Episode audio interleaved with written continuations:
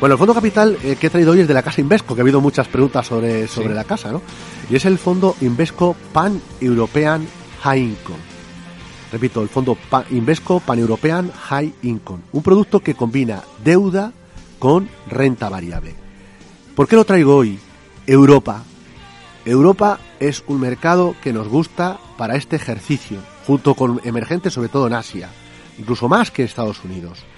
Además, dentro de Europa la parte de deuda, y he comentado, Invesco lo hace muy bien en la parte de deuda, tanto la parte de high yield como la parte de deuda corporativa. Fíjese, la TIR media a vencimiento está en estos momentos por encima del 5,70%. Y luego, eh, anualizada.